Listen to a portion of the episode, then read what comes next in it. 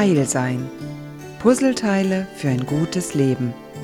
Mit der Therapeutin und Autorin Mechthild Rex-Najuch. Eine besondere Form der Ressource ist tatsächlich, dass man weinen kann. Ich bin nicht sicher, wie es in unserer Gesellschaft wirklich ist, weil ich als Therapeutin natürlich häufig erlebe, dass Menschen vor mir anfangen zu weinen. Und die normale Reaktion, die sie mir dann anbieten, ist erstmal Entschuldigung. Und mein Gefühl ist immer eher Danke für die Offenheit.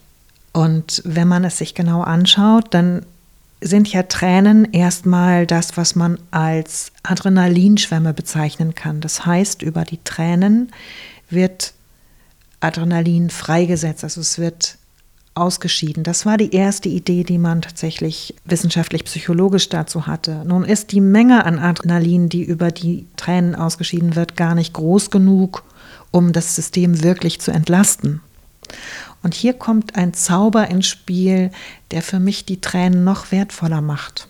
Wenn ich nämlich weine, dann atme ich anders und ich erlaube, dass ein Gefühl verkörperlicht wird für einen kurzen Moment.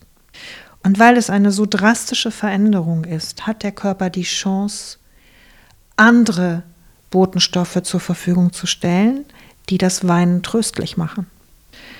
Und wenn man zusammen weinen kann und zusammen schweigen kann und zusammen lachen kann, glaube ich, ist das sehr viel wert, ist das eine große Kraft. Insofern stelle ich dann gerne Fragen wie, wann hast du das letzte Mal in der Öffentlichkeit weinen müssen? Und wie hast du dich dabei gefühlt?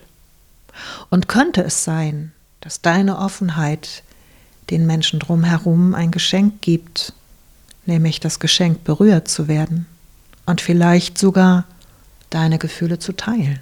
Ich glaube, die Ressource der Gemeinschaft und die Ressource der Offenheit wird häufig unterbewertet. Und deswegen rücke ich sie in den Vordergrund.